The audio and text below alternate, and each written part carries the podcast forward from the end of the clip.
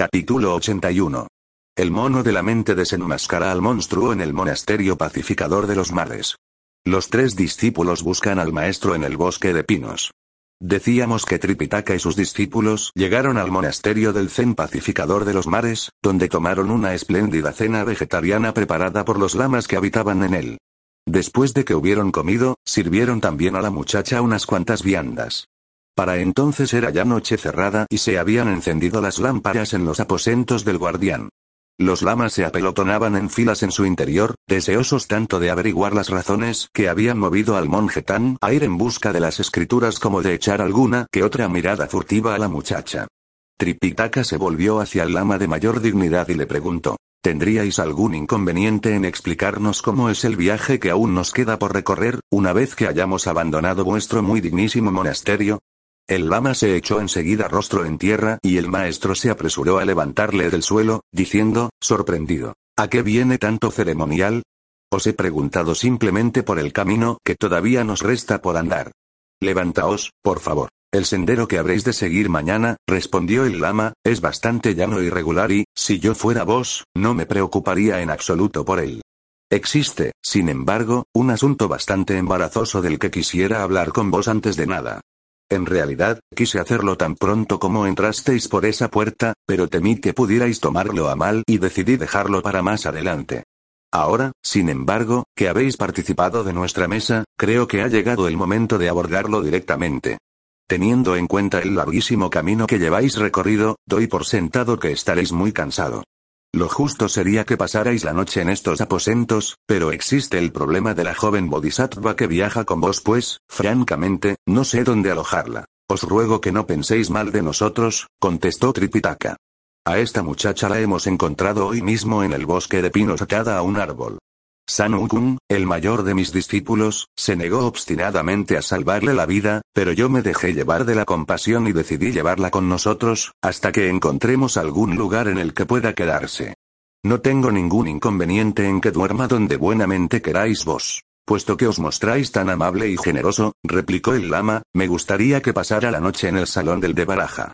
Le prepararemos un lecho de pajas justamente detrás de la imagen y así podrá dormir con toda tranquilidad. Me parece muy bien, asintió Tripitaka y los lamas más jóvenes llevaron a la muchacha a la parte de atrás del monasterio. Todos los demás se marcharon, tan pronto como el maestro les dio las buenas noches. Es conveniente que también tú descanses un poco, dijo Tripitaka a Wukun. Cuanto antes nos acostemos, antes nos levantaremos. Los cuatro se tumbaron en el mismo sitio. Estaban dispuestos a proteger al maestro, costara lo que costara y no se aventuraron a apartarse de su lado. La noche se fue haciendo cada vez más cerrada. La luna se elevó, majestuosa, por encima del horizonte y el silencio se fue apoderando, poco a poco, del monasterio. 1. Ni uno solo de los monjes osó turbar la paz que florecía por doquier. Mientras los tambores de la torre marcaban, con su estridencia, el paso de las vigías, las constelaciones brillaban cada vez con más intensidad, como si estuvieran hechas de plata. De momento, no hablaremos más de los monjes ni de cómo fue transcurriendo la noche. Lo haremos, sin embargo, del peregrino, que, tan pronto como empezó a clarear, despertó a Bachi y al Bonzo Shah, para que prepararan el equipaje y el caballo. El maestro estaba todavía dormido y el peregrino tuvo que despertarle, diciendo, Levantaos. Es hora ya de partir. El maestro levantó un poco la cabeza, pero no respondió. ¿Qué os pasa? preguntó el peregrino, alarmado. No lo sé, contestó el maestro. Tengo la cabeza pesada, no puedo abrir los ojos y me duele todo el cuerpo. Bachie se apresuró a tocarle la frente y descubrió que tenía fiebre. Ya sé lo que os pasa, afirmó el idiota. Ayer, al ver que el arroz era gratis, comisteis más de la cuenta y dormisteis con una manta por encima de la cabeza. No hay cosa mejor para agarrar una indigestión. Tonterías. exclamó el peregrino. Dejemos al maestro que nos explique qué es lo que realmente ha ocurrido. He debido de coger frío, dijo Tripitaka. Ayer por la noche me levanté a hacer mis necesidades y me olvidé de ponerme el gorro. Es probable, admitió el peregrino. ¿Creéis que podréis viajar? ¿Cómo voy a montar en el caballo, si ni siquiera puedo sentarme? protestó Tripitaka. De todas formas, tampoco me gustaría demorar el viaje por una cosa tan tonta. No deberíais decir eso, le regañó el peregrino. Como muy bien afirma el proverbio, entre un maestro y un padre no existe la menor diferencia. Eso ni más ni menos quiere decir que ahora somos vuestros hijos. Ya sabéis lo que afirma otro dicho. No es necesario criar a tus hijos en la abundancia para que te traten con cariño y consideración. Si no os sentís bien, no se hable más. Nos quedaremos aquí los días que sean necesarios. ¿Qué hay de malo en ello? Los tres se volcaron sobre el maestro con tal dedicación, que apenas se dieron cuenta de que, por fin, había terminado de amanecer, había caído la tarde y, de nuevo, había vuelto a hacerse de noche, para clarear con la misma rapidez que el día anterior. De esta forma, pasaron dos días. Al tercero el maestro se sentó, por fin, en el lecho y dijo a Wu, Kun, me he sentido tan mal estos días atrás, que ni siquiera te he preguntado por esa joven bodhisattva que rescatamos en el bosque. ¿Se ha preocupado alguien de darle de comer? ¿A qué viene preocuparse ahora por ella? replicó el peregrino, soltando la carcajada. De lo único que debierais ocuparos es de recuperar cuanto antes la salud. Tienes razón, reconoció Tripitaka. Ayúdame a incorporarme y tráeme un pincel, papel y tinta. Si no lo encuentras por ahí, vete a pedírselo a los lamas del monasterio. ¿Puede saberse para qué lo queréis? Preguntó el peregrino. Deseo escribir una carta, en la que pienso incluir nuestro documento de viaje, contestó el maestro. La llevarás personalmente a Chang'an y solicitarás una entrevista con el emperador Tai Chung. No hay cosa más fácil, se apresuró a decir el peregrino. Es posible que en otros asuntos haya mucha gente que me aventaje, pero en eso de llevar cartas os aseguro que no hay nadie mejor que yo. De un salto, me presentaré en Chang'an y se la entregaré al señor de los Tang. Pero no os preocupéis, porque estaré de vuelta antes de que se os haya secado el pincel. De todas formas, ¿cómo se os ha ocurrido, así, de repente, escribir una carta? Si no os importa, me gustaría saber qué es lo que pensáis decir en ella. Lo que quiero decir, respondió el maestro con lágrimas en los ojos, es lo siguiente. Vuestro súbdito inclina tres veces seguidas su cabeza ante vos y os hace llegar sus más vivos deseos de prosperidad y larga vida. Es mi deseo que esta carta sea leída en presencia de todos los dignatarios, tanto civiles como militares, y que no se quede ni uno solo de los nobles sin conocer su contenido. Abandoné las tierras del este, por mandato expreso del emperador, con la esperanza de entrevistarme con Buda en la montaña del espíritu. No podía imaginar entonces las innumerables pruebas por las que había de pasar, ni la interminable lista de sufrimientos a los que había de estar sometido. La enfermedad se ha abatido ahora sobre mí con tal saña, que me resulta imposible seguir adelante. Las puertas del palacio de Buda se me antojan en este momento tan lejanas como las de los cielos. Todos mis esfuerzos han resultado en vano, ya que he agotado mi vida en ese loco empeño de ir en busca de las escrituras. Os suplico, pues, que busquéis a otra persona más digna que yo y carguéis sobre sus hombros una responsabilidad tan pesada. Al oírle hablar de esa forma, el peregrino rompió a reír como un loco y, al final, concluyó. Eso es todo producto de la debilidad. ¿A qué viene llevar hasta esos extremos una enfermedad que no reviste la menor gravedad? Aun en el caso de que se convierta en un Asunto de vida o muerte, lo único que tenéis que hacer es decírmelo e inmediatamente descenderé al reino de las sombras a preguntar, enfurecido, ¿a qué rey de las tinieblas se le ha ocurrido tomar una decisión tan equivocada? ¿Quién, entre el número de los jueces infernales, ha osado emitir una orden tan intempestiva? ¿A cuál de los mensajeros de la muerte le ha cabido el deshonor de venir a comunicar tan nefasta proclama? Si se niegan a ofrecerme una respuesta satisfactoria, soy capaz de perder la paciencia y de arrasar el reino de las sombras con la misma facilidad con que en su día sumí el palacio celeste en una confusión total y absoluta. Os prometo que, en cuanto eche mano a esos diez reyes de la muerte, les arrancaré uno a uno los tendones y no pararé hasta que no haya acabado con todos ellos. No hables de esa forma tan grandilocuente, por favor, le pidió Tripitaka. ¿Por qué no admites, de una vez, que estoy enfermo de gravedad? No te entiendo, regañó Bachi al peregrino, acercándose a ellos. El maestro dice que se encuentra muy mal y tú te empeñas en negarlo. Esto se está volviendo cada vez más complicado. Creo que deberíamos vender el caballo y repartirnos el equipaje. Así dispondríamos de dinero para el funeral y no tendríamos que separarnos muertos de vergüenza por no haber cumplido, como debíamos, con nuestras obligaciones. Otra vez diciendo esas tonterías. Se quejó el peregrino. ¿Por qué te empeñas en no creer que el maestro sea el segundo discípulo de Tatagata, el venerable cigarra de oro, que fue castigado a sufrir todas estas calamidades, por no atender debidamente a las explicaciones de la ley? ¿No te parece que ya ha sufrido bastante por ello? replicó Bachie.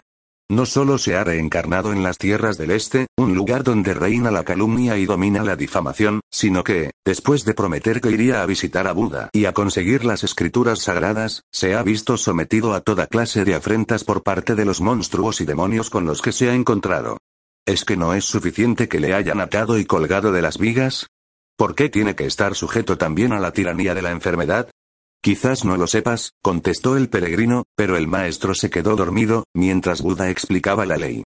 Eso le hizo balancearse hacia un lado y, con el pie izquierdo, machacó un grano de arroz. A eso precisamente obedece que haya pasado tres días enfermo en esta región inferior. Pues estamos frescos. Exclamó Bapchire, asustado. Con la cantidad de comida que tiro cuando como, solo el cielo sabe cuántos años de cama me aguardan a mí.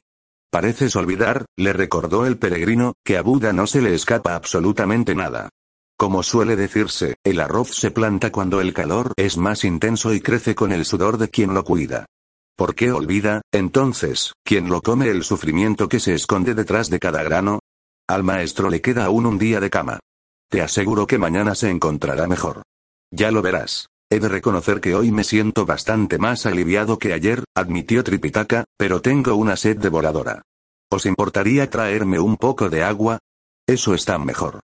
exclamó el peregrino. Eso es señal de que la mejoría no tardará en llegar. Si no os importa, me gustaría ir a por el agua, y, cogiendo la escudilla de las limosnas, se dirigió a la parte de atrás del monasterio. Allí se encontró con unos lamas con los ojos totalmente rojos, aunque, según parecía, les deba vergüenza llorar a lágrima viva y solo se contentaban con sollozar. ¿Se puede saber por qué estáis tan tristes? Les preguntó el peregrino.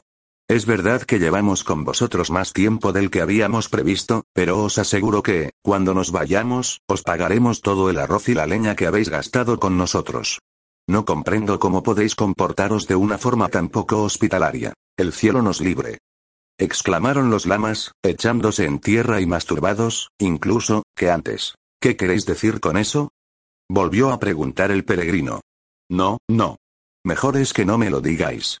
Comprendo que el monje del morro alargado tiene un apetito feroz y no me extrañaría nada que hubiera acabado con todas vuestras reservas. En este monasterio, explicó uno de los lamas, somos más de cien religiosos de todas las edades y puedo aseguraros que con lo que come uno de nosotros en un solo día podríamos alimentaros a todos vosotros durante más de tres meses. ¿Cómo vamos a negaros lo poco que hasta ahora nos habéis gastado? Entonces, insistió el peregrino, ¿se puede saber por qué estáis llorando? Porque estamos seguros de que se nos ha colado en el monasterio un monstruo terrible, respondió otro de los lamas. Hace dos noches dos de los más jóvenes subieron a la torre a tocar el tambor y la campana y no volvieron a bajar. Por la mañana encontramos en el jardín de atrás sus sombreros y sus sandalias, pero de ellos no había ni rastro. Mejor, de todas formas, hubiera sido no haberlos encontrado, porque, cuando hallamos sus esqueletos, no tenían encima ni un pedacito de carne. Cuesta trabajo admitirlo, pero en los tres días que lleváis en nuestro monasterio hemos perdido a seis hermanos. Por ellos precisamente estamos llorando aquí escondidos. Quizás deberíamos haberoslo dicho, pero no nos atrevíamos a molestaros con nuestros problemas, sabiendo, además, que vuestro maestro se encuentra muy enfermo. Al oír tan desconcertantes nuevas, el peregrino no supo qué responder. Pronto cayó, sin embargo, en la cuenta de lo que pasaba y dijo, no es necesario que me contéis nada más. Está claro que hay un demonio entre nosotros. Si no os importa, me gustaría realizar ciertas investigaciones. Hay dos clases de monstruos, replicó otro de los lamas. Los que carecen de poderes espirituales y los que se elevan por encima de las nubes, llegando, incluso, a entrar y salir a su antojo del reino de las tinieblas. Los antiguos lo decían con toda claridad. No creas en la honradez del que se tiene por honrado y desconfía de las malas maneras del que siempre obra con corrección. Perdonadme por lo que voy a deciros, pero, si conseguís liberar a este monasterio del azote de ese monstruo, nos sentiremos los hombres más felices del mundo. Si, por el contrario, fracasáis, todo habrá terminado para nosotros. ¿Qué quieres decir con eso? exclamó el peregrino, sorprendido. Aunque en este monasterio somos más de cien monjes, explicó el lama, todos lo llevamos siendo desde que éramos niños. Eso explica que nos cortemos nosotros mismos el pelo y confeccionemos las túnicas que vestimos con nuestras propias manos. En cuanto amanece, abandonamos el lecho, nos lavamos la cara y nos dedicamos a nuestros rezos con las cabezas inclinadas y las palmas de las manos juntas. Al declinar el día, no escatimamos esfuerzos para quemar varillas de incienso y salmodiar una y otra vez el nombre de Buda. Con sumo respeto dirigimos nuestros cansados ojos hacia su imagen, sentada en lo más alto del loto de los nueve estrados, con la esperanza de ver aparecer, en su espléndido barco de la misericordia, al incomparable y por todos honrado Sakya de Jetavana II. Después inclinamos, una vez más, la cabeza y escudriñamos nuestros propios corazones. Nos esforzamos por no hacer ninguna de las cinco cosas prohibidas y tratamos de trascender el mundo que nos rodea, conscientes de que detrás de la infinita variedad de las formas y los fenómenos se esconden el vacío y la nada. Cuando nuestros benefactores vienen a visitarnos, tanto los viejos como los jóvenes, los altos como los bajos, los gordos como los flacos, hacemos sonar nuestros peces de madera y nuestras tablillas doradas y nos ponemos a recitar el Sutra del Loto o un fragmento del cántico del Rey Liang. 3. Cuando no se hallan entre nosotros las personas que nos sustentan, lo mismo los nuevos que los antiguos, los conocidos que los que no se tratan, los iletrados que los sabios, juntamos las palmas de las manos, cerramos los ojos y nos sentamos a meditar en silencio sobre unas esterillas que extendemos a los pies de la luna. 4. No nos arrancan de nuestra concentración ni los cantos de las oropéndolas ni el trinar insistente de los pájaros. Simplemente carecen de lugar en el interior de nuestro misericordioso Mahayana. Con prácticas como esta se comprende que no seamos capaces de atrapar tigres, doblegar dragones, derrotar monstruos o, incluso, reconocer a los demonios. Si vos podéis hacerlo, mucho nos tememos que ese diablo se sienta enojado por vuestras pesquisas y acabe con todos nosotros de una sola vez, pues no es un secreto para nadie que ese tipo de bestias posen un apetito insaciable. De esa forma, todos caeremos en la rueda de la transmigración, nuestro monasterio quedará totalmente destruido y no gozaremos de la gloria de Tathagata, cuando se siente en su trono de misericordia. ¿No os parecen suficientes desgracias para unos humildes lamas como nosotros? Al oírles hablar de esa forma, la furia se encendió en el corazón del peregrino y la ira brotó del centro mismo de sus riñones. Eso hizo que terminara perdiendo la paciencia y gritando. ¿Cómo podéis ser tan estúpidos? ¿Es que no sabéis más que hablar de ese monstruo? ¿Acaso desconocéis las hazañas del mono? Nos tememos que así es, reconocieron los lamas sin alterarse. En ese caso, concluyó el peregrino, dejadme que os las resuma y escuchad con atención. En la montaña de las flores y frutos aprendí a domar tigres y a doblegar dragones. No contento con eso, ascendí al palacio celeste y lo sumí en una confusión total y absoluta. Acuciado por el hambre, tomé unas pastillas del elixir de Lao Tse, no muchas, solo dos o tres, y me las tragué tranquilamente. Lo mismo hice con el vino del emperador de Jade, cuando me vi asaltado por la sed. Como quien no quiere la cosa, bebí seis o siete copas de tan preciado licor. Cuando abro mis ojos de pupilas de fuego, sale de ellos tal luminosidad, que el cielo se oscurece y hasta la luna pierde parte de su fulgor. Cargado con mi barra de los extremos de oro, una maravilla ni demasiado larga ni demasiado corta, voy donde buenamente me apetece, sin importarme que haya monstruoso que sus poderes sean tan altos como los cielos. Cuando me ven con ella, se echan a correr, temblando de miedo, en busca de un sitio donde esconderse. Saben que, en cuanto les dé alcance, van a terminar con el cuerpo partido por la mitad, o convertido en polvo o transformado en cenizas. No en balde posee los poderes mágicos de los ocho inmortales que cruzaron el mar. No os preocupéis, hermanos. Atraparé a ese monstruo, para que dejéis de preocuparos y comprendáis quién es el mono. Al oír semejante confesión, los lamas empezaron a sacudir la cabeza y a comentar entre sí. Aunque está claro que a este monje le gusta fanfarronear y hacer uso de expresiones grandilocuentes, por fuerza tiene que haber algo de cierto en eso que acaba de contarnos. Todos empezaron a tratarle con gran respeto y dieron el visto bueno a su plan, menos el lama de mayor dignidad, que se opuso a que lo llevara a efecto, diciendo, Esperad un momento. Vuestro maestro aún no se ha recuperado del todo y opino que, antes de dedicaros a atrapar a esa bestia, deberíais volcar todos vuestros esfuerzos en lograr cuanto antes su curación. Como muy bien afirma el proverbio, en los banquetes los príncipes comen o se emborrachan, mientras que en el campo de batalla los guerreros son heridos o mueren.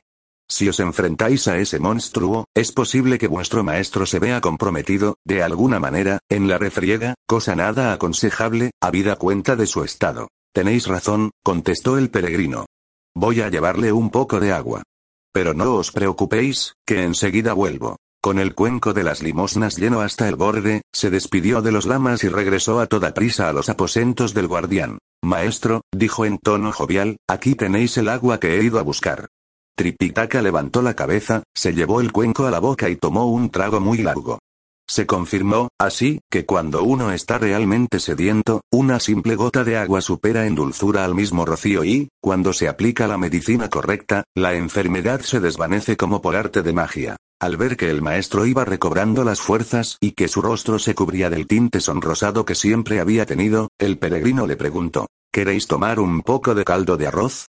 Esta agua fresquita es un auténtico elixir, afirmó Tripitaka. De hecho, prácticamente ha hecho desaparecer la mitad de mi enfermedad. Creo que tomaré un poco de esa sopa que dices, si es que la hay, por supuesto. El maestro se ha recuperado. Gritó el peregrino, loco de contento. ¿Cómo iba a querer tomar, si no, un poco de sopa de arroz? Sus gritos alertaron a los lamas, que a toda prisa lavaron el arroz, lo cocieron, prepararon unos pocos tallarines, amasaron unos cuantos panecillos e hirvieron el caldo. Con esas viandas llenaron cuatro o cinco mesas, aunque el monje tan solo tomó medio cuenco de sopa de arroz. El peregrino y el bonzo ya dieron cuenta de una de las mesas, mientras Bachi engullía, una tras otra, las cuatro restantes. Después de recoger los palillos y de encender las lámparas, los lamas se retiraron a descansar. ¿Cuántos días llevamos aquí? preguntó Tripitaka. Tres días enteros, respondió el peregrino.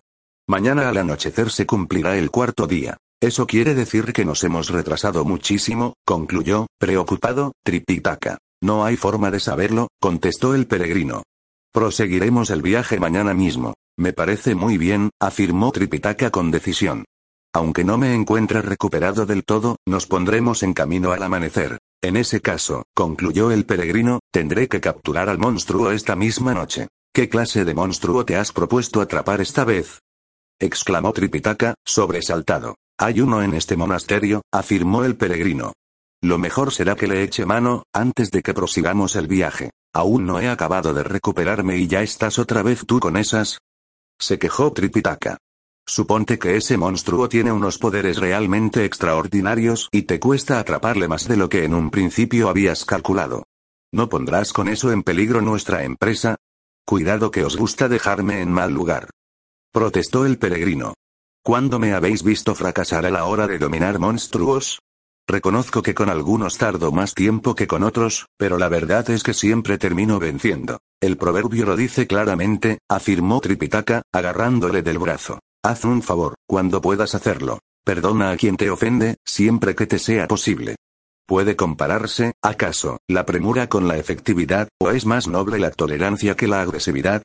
Al ver la pasión con la que el maestro se oponía a que terminara con el monstruo, el gran sabio San no tuvo más remedio que confesarle la verdad diciendo, no quería alarmaros, pero la verdad es que la bestia de que os hablo ha devorado ya a varios lamas. ¿A cuántos se ha comido? Exclamó el monje tan, aterrado. En los tres días que llevamos en este monasterio, respondió el peregrino, ha acabado con seis de los lamas más jóvenes. Cuando muere una liebre, sentenció el maestro, el zorro la llora, porque cada animal se lamenta por los de su misma especie. Si un monstruo ha devorado a varios lamas de este monasterio, no me queda más remedio que pedirte que lo atrapes, porque, para bien o para mal, también yo soy un monje. Eso sí, te aconsejo que tengas mucho cuidado. No será necesario, contestó el peregrino. Acabaré con él en un abrir y cerrar de ojos. A la luz de las lámparas ordenó a Bachile y al bonzo ya que cuidaran del maestro y, de un salto, abandonó los aposentos privados del guardián. Antes de llegar al edificio principal, levantó la vista y vio que el cielo estaba cuajado de estrellas, aunque la luna no había salido todavía. El edificio yacía en una oscuridad absoluta y tuvo que arrojar una bocanada de fuego inmortal que almacenaba en el interior de su cuerpo para encender el pebetero de cristal. Después hizo sonar la campana orientada hacia el este y, al cabo de unos segundos, la que miraba hacia el oeste. Todavía no se habían acallado las vibraciones del bronce, cuando sacudió ligeramente el cuerpo y se transformó en un joven lama de no más de 12 o 13 años. Vestido con una camisa de paño blanco y una túnica de seda amarilla, se puso a salmodiar escrituras, al tiempo que golpeaba sin cesar los dos trocitos de madera con forma de pez.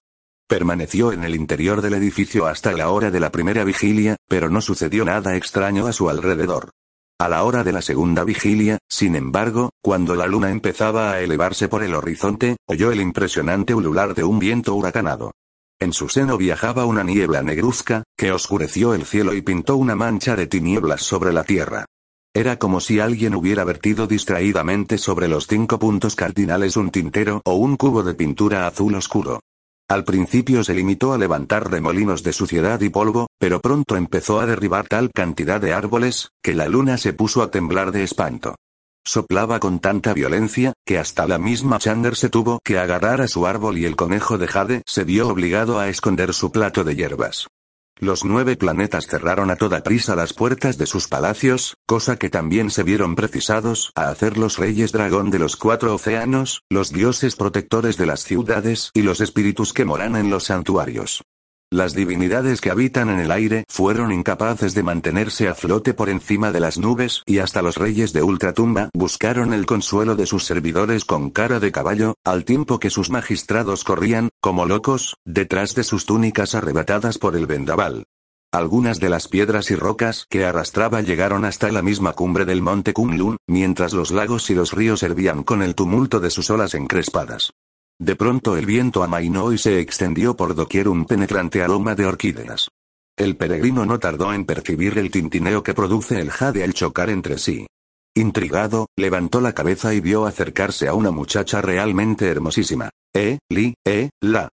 Salmodió el peregrino, haciendo como si estuviera repitiendo textos sagrados. La muchacha se llegó hasta él y, abrazándole con cariño, le preguntó, ¿Qué clase de escrituras estáis salmodiando, pequeño maestro? Las que he prometido recitar toda mi vida, contestó el peregrino. ¿Cómo es que estáis cantando, cuando todo el mundo se encuentra descansando? Volvió a preguntar la muchacha. ¿Por qué no habría de hacerlo, si he hecho un voto? Respondió el peregrino.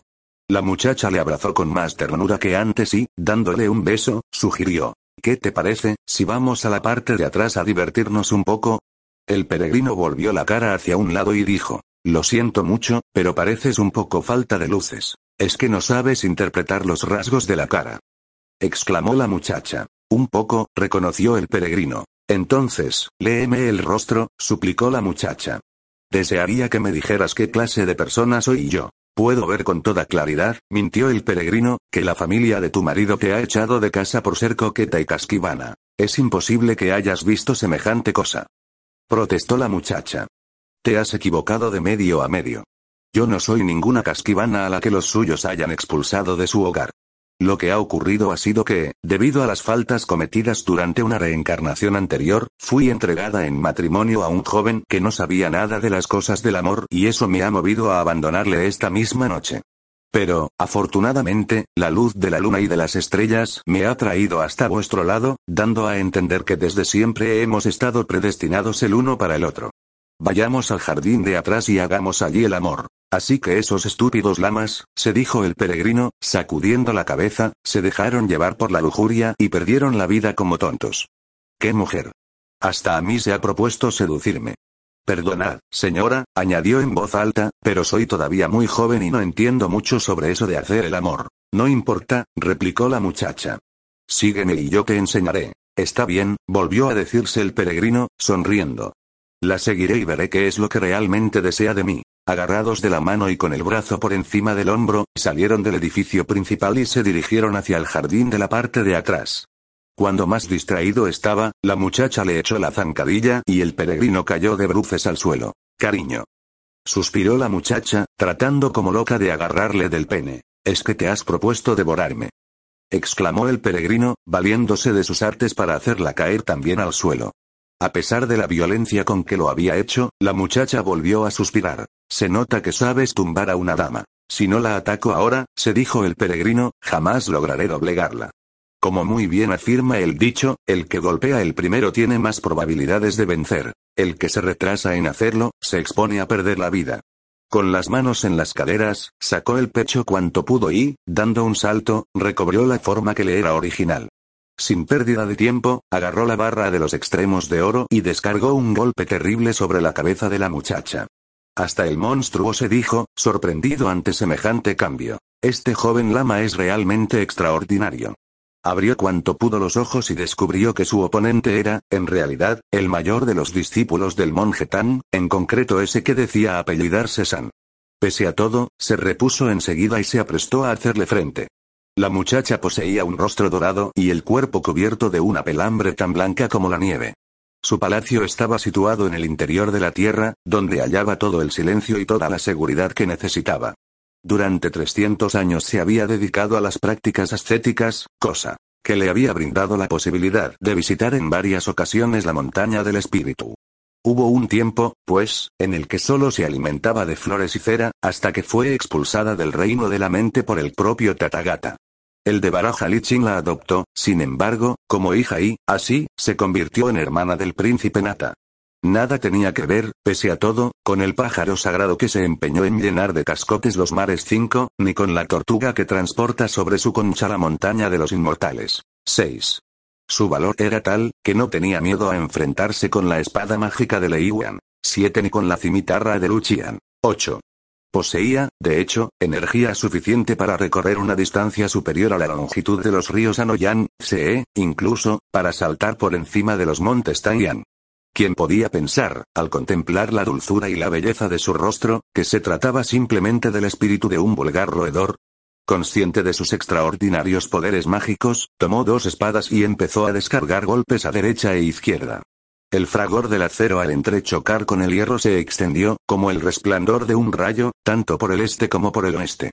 Aunque no cabía la menor duda de que el peregrino era un luchador mucho más experimentado que la muchacha, le costó bastante trabajo dominarla. Se levantó, de golpe, un viento frío y pareció como si la luna menguante hubiera perdido todo su esplendor. Ese fue el momento en que la batalla adquirió su punto más álgido. El monasterio yacía en un silencio absoluto y los edificios ofrecían un aspecto triste y desolado, como si temieran la suerte que pudiera correr su paladín en la batalla que se estaba librando en el jardín de la parte de atrás. Tanto el gran sabio San, un inmortal de intachable moralidad, como la muchacha del pelaje blanco, una auténtica reina de la belleza, desplegaron toda la panoplia de sus extraordinarios poderes. Mientras la mujer trataba de dejar en mal lugar al bonzo, éste se esforzaba por deslumbrarla con la sola fuerza de su sabiduría. ¿Quién podía afirmar que aquella fuera una joven bodhisattva, al verla blandir con tanta maestría sus dos temibles espadas? Afortunadamente, los ataques de la barra de los extremos de oro eran más feroces que el rostro de los espíritus que guardan las puertas de los infiernos.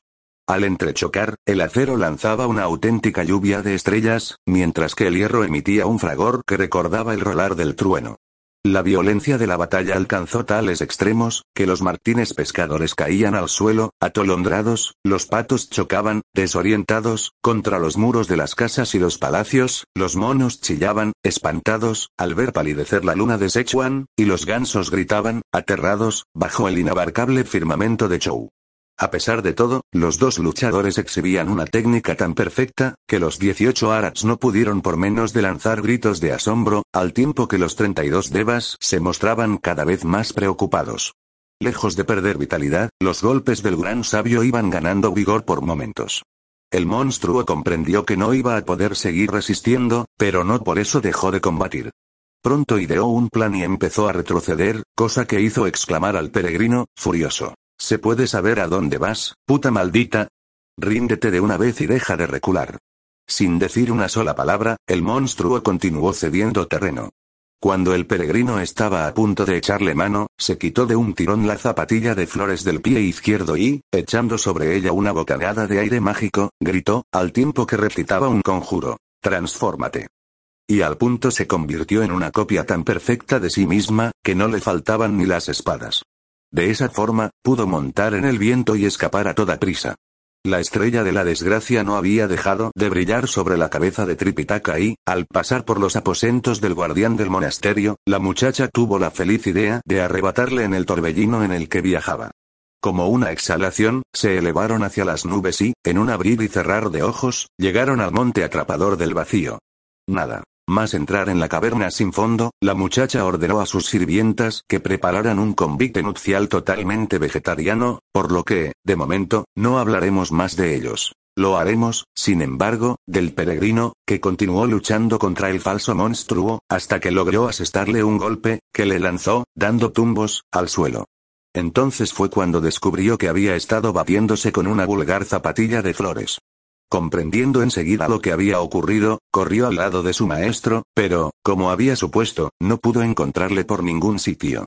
El idiota y el bonzo ya estaban charlando tranquilamente, ajenos por completo a lo que había pasado.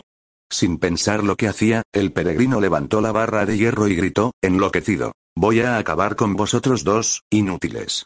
El idiota estaba tan aterrado, que no sabía por dónde escapar.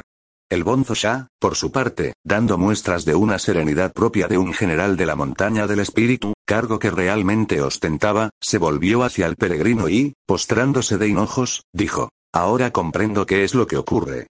¿Quieres acabar con nosotros, para volver tranquilamente al sitio del que partiste y no tener que liberar al maestro? Lo que voy a hacer, le corrigió el peregrino, es mataros primero a los dos y después ir en su busca yo solo. ¿Cómo puedes decir una cosa así? Le echó en cara el bonzo Shah, sonriendo. Sin nosotros te encontrarás en la situación que describe el proverbio. Ya sabes a cuál me refiero. A ese que afirma. Con una mano no se puede aplaudir, de la misma forma que sin hebras no hay ovillo. ¿Quieres decirme quién va a cuidar del caballo y del equipaje, cuando tú tengas que pelear? Es mejor que hagamos como Bao. 3, cuando dividieron las riquezas, o como San y Pan, cuando se enfrentaron a muerte. Como afirmaban los antiguos, para atrapar un tigre se requiere la ayuda de gente de tu propia sangre, de la misma forma que, si quieres guerrear, lo que debes hacer es buscar tropas leales. ¿Qué vas a conseguir acabando con nosotros? Mañana por la mañana uniremos nuestros esfuerzos a los tuyos y, así, lograremos liberar antes al maestro. Aunque el maestro poseía unos poderes mágicos realmente extraordinarios, tenía también un corazón muy sensible y, al ver al bonzo ya postrado a sus pies, dominó su enfado y dijo, Está bien. Levantaos. Mañana buscaremos la forma de dar con el maestro. Al ver que, por esta vez, no iba a castigarle, el idiota prometió al peregrino, loco de contento. Yo me ocuparé de todo. Ya lo verás. Con tanta excitación, apenas pudieron pegar ojo en toda la noche. Parecía como si con cada movimiento de cabeza que hacían pudieran adelantar la salida del sol o fueran capaces de barrer las estrellas del cielo con el ritmo impaciente de su respiración. Sin poderlo resistir, se levantaron del lecho y permanecieron sentados hasta que empezó a clarear por el oriente. Cuando se disponían a partir en busca del maestro, se presentaron varios de los lamas del monasterio y les preguntaron, ¿A dónde van vuestras paternidades? Es difícil decirlo, respondió el peregrino, sonriendo. Ayer alardeé ante vosotros de que no iba a costarme gran cosa acabar con ese monstruo. La realidad ha sido que, no solo no lo he conseguido, sino que se ha llevado a mi maestro. Precisamente nos disponíamos a ir en su busca, cuando habéis entrado. La cantidad de problemas que os ha causado nuestro llanto. Exclamaron los lamas, cada vez más asustados. ¿Hacia dónde pensáis dirigir vuestras pesquisas? Conocemos un lugar que ofrece ciertas posibilidades de éxito, respondió el peregrino. En ese caso, concluyó uno de los lamas, no es menester que os deis tanta prisa. Comed algo, antes de partir. Inmediatamente trajeron unos cuantos cuencos de sopa de arroz, de los que Bachi dio buena cuenta en un abrir y cerrar de ojos. Buenos lamas. exclamó, cuando hubo llenado el estómago en cuanto hayamos liberado a nuestro maestro, volveremos a divertirnos un poco más con vosotros. ¿Todavía quieres comer más? Le regañó el peregrino. ¿Por qué no vas al salón del de baraja a ver si todavía sigue allí la muchacha? No es necesario que lo hagas, se apresuró a contestar uno de los lamas. Se quedó allí una noche, pero al día siguiente no había ni rastro de ella. El peregrino se despidió, entonces, de los lamas y pidió a Bachi y al Bonzo Shah que cogieran el equipaje y el caballo y se dirigieran hacia el este. Creo que te has equivocado, comentó Bachie. ¿Para qué quieres que vayamos en esa dirección? ¿No lo adivinas? replicó el peregrino. La muchacha a la que liberamos el otro día estaba atada en el bosque de pinos. Con ayuda de mis pupilas de fuego enseguida supe que se trataba de un monstruo, pero vosotros insististeis en que era una persona francamente encantadora y la llevamos con nosotros. Por si aún lo dudáis, fue ella la que se comió a esos lamas y secuestró después al maestro. A menuda Bodhisattva se os ocurrió poner en libertad. En fin, lo lógico es que vayamos a buscar al maestro al lugar en el que nos encontramos con ella. Tienes razón exclamaron, admirados, los dos al tiempo. A pesar de tu tosco aspecto, pocas personas hay tan inteligentes como tú. Venga. ¿A qué esperamos para ponernos en camino? Al adentrarse en el bosque, vieron una espesa masa de nubes y una persistente neblina que iba desdibujando, poco a poco, todos los contornos. El paisaje se tornaba más abrupto a cada paso que daban y el camino serpenteaba entre las rocas, cruzándose a trechos con senderos de zorros y liebres. No cabía duda de que aquel era un lugar habitado únicamente por tigres, leopardos y lobos. De todas formas, no hallaron entre los árboles ni rastro del monstruo ni del infortunado Tripitaka.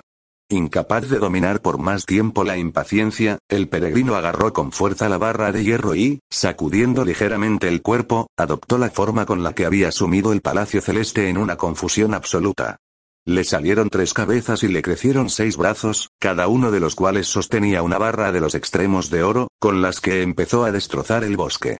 Al verlo, Bachie se volvió hacia el Bonzo y le dijo, está furioso, porque no puede estar con el maestro. Pero la furia del peregrino consiguió arrancar de su plácida existencia a dos ancianos, el dios de la montaña y el espíritu de aquel lugar, que se echaron inmediatamente rostro en tierra y dijeron, Os damos nuestra más respetuosa bienvenida, gran sabio. ¡Qué barra más extraordinaria! exclamó Bachie. Apenas se ha puesto a derribar árboles con ella, se han presentado el dios de la montaña y el espíritu de este lugar. Si sigue descargando golpes, estoy seguro de que viene a saludarnos hasta el mismísimo emperador de Jade. ¿Qué falta de principios habéis demostrado con vuestra vergonzosa conducta? Regañó el peregrino a los dos ancianos. Habéis hecho de los malhechores que pueblan esta montaña vuestros amigos más íntimos, cerrando vuestros ojos al mal y vuestros oídos a la voz de la justicia. Con tal de que os ofrezcan sacrificios, sois capaces de vender a vuestros propios padres. Lo malo es que también os habéis aliado con un monstruo que acaba de secuestrar a mi maestro. ¿En dónde le ha escondido?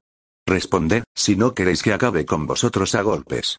El gran sabio no está bien informado de lo que ocurre, respondieron los dos dioses, temblando de pies a cabeza. De hecho, ese monstruo del que habláis no pertenece a esta montaña y no está, por lo tanto, sujeto a nuestra jurisdicción. De todas formas, nos cabe el honor de poder informaros de dónde brotó el huracán que se levantó ayer por la noche. Si es así, bramó el peregrino, decídmelo, de una vez, para que pueda aplacar mi ira. El lugar al que ese monstruo ha llevado a vuestro maestro, explicó el espíritu, se encuentra a dos mil kilómetros al sur de aquí. Se le conoce por el nombre de Monte Atrapador del Vacío y su punto más renombrado es la caverna sin fondo.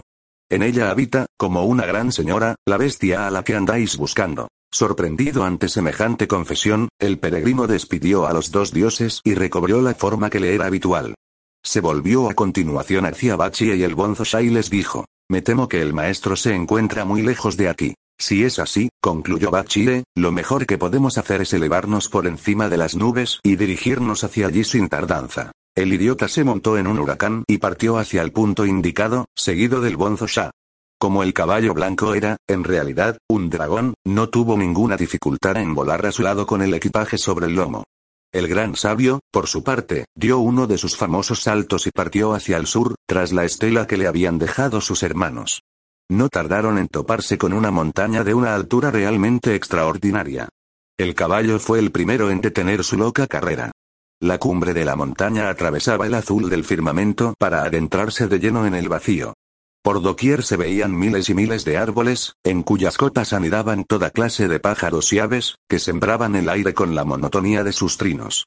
Los leopardos y los tigres eran tan numerosos, que atacaban en manadas a los rebaños de ciervos, que se movían de un lado a otro sin cesar. En la porción soleada de la montaña crecía una infinita variedad de plantas y flores exóticas, que exhalaban un aroma dulce y muy penetrante. En las partes en las que, por el contrario, la sombra era continua la nieve duraba sin derretirse todo el año y el hielo iba aumentando de grosor cada día que pasaba. Por el fondo de una garganta discurría, encajonado entre paredes tan escarpadas como las de la costa de la muerte, un arroyuelo en el que se miraba la altísima aguja de la cumbre. Las rocas y los pinos presentaban un aspecto tan rugoso, que el temor se apoderaba del corazón de los caminantes con solo verlo. De aquellos parajes estaba ausente la figura familiar del leñador o la del joven que recoge pacientemente hierbas. Tras la cortina de la niebla se adivinaba la presencia de infinidad de bestias salvajes, mientras el viento arrastraba los gruñidos de los zorros. La de monstruos que tiene que albergar una montaña como esta. exclamó Bachie. No te quepa la menor duda de que así es, contestó el peregrino. Como muy bien afirma el proverbio, en todas las montañas altas habitan bestias. ¿Cómo va a haber una cumbre sin espíritus? Tú y yo, añadió, volviéndose hacia el Bonzo Shah, nos quedaremos aquí, mientras Bachi va a averiguar cuál es el mejor camino para llegar hasta esa caverna. Me figuro que no le costará dar con ella. Es preciso que se fije bien hacia qué parte está orientada y si tiene las puertas abiertas o no. De esa forma, podremos rescatar al maestro lo más rápidamente posible. ¡Qué mala suerte tengo! Protestó Bachie. Siempre he de ir yo el primero a todos los sitios. Ayer por la noche dijiste que tú te encargarías de todo, le corrigió el peregrino. ¿Quieres decirme por qué has cambiado tan pronto de opinión? No vale la pena discutir, concluyó Bachie. Si es necesario ir, iré, y, dejando a un lado el rastrillo, se dirigió montaña abajo con las manos totalmente vacías. De momento, desconocemos la suerte que corrió, por lo que el que desee averiguar lo que realmente sucedió tendrá que escuchar con atención las explicaciones que se ofrecen en el capítulo siguiente. Notas. Capítulo 81. Un literalmente Tian Chile, o calle celeste. Puede designar tanto a la Vía Láctea como a la calle principal de la capital imperial. En un sentido religioso, no obstante, hace referencia a los monasterios, lugar de encuentro de los que caminan por la senda de la perfección. 2 se refiere a Buda, el histórico Sakyamuni, que explicó muchas de sus doctrinas en el parque de Jetavana, lugar ideal para exponer unas enseñanzas que son consideradas como una nube que todo lo vivifica. 3 canto o letanía de más de 10 rollos que el emperador Liang Mudi, 502, 549, ofreció por la salvación del espíritu de su esposa, una mujer sumamente envidiosa que después de muerta se le apareció en sueños en forma de una serpiente descomunal. 4. Alusión a un poema de Xiao Cao, de la dinastía Tang. 5. Referencia a la leyenda de Qin Wei, hija de Yendi, uno de los cinco míticos emperadores de la antigüedad. Según la leyenda, se puso un día a nadar en las aguas del Océano Oriental y tuvo la mala fortuna de ahogarse. Su espíritu se transformó entonces en un pájaro que vuela de continuo a la montaña occidental en busca de ramas y piedras con las que rellenar el mar. 6. Taishanao es la mítica tortuga de la que se afirma que sostiene sobre su concha la enorme masa del monte Penglai del Océano Oriental. 7. Lei Yuan fue un famoso astrónomo de la dinastía Qin, que, según la leyenda, descubrió dos espadas mágicas. 8. Luchian, personaje mítico del período de los Tres Reinos, que manejaba con una maestría increíble una cimitarra de enorme tamaño. 9. Quan Chung y Bao Shuya eran tan buenos amigos que el segundo no dudaba en hacer partícipe de sus riquezas al primero. 10. Sampin fue un estratega del reino de Qi que, valiéndose de la astucia, consiguió derrotar al general Pang Chuan, del reino de Wei, durante la época de los estados guerreros. Semejante descalabro forzó a este último al suicidio.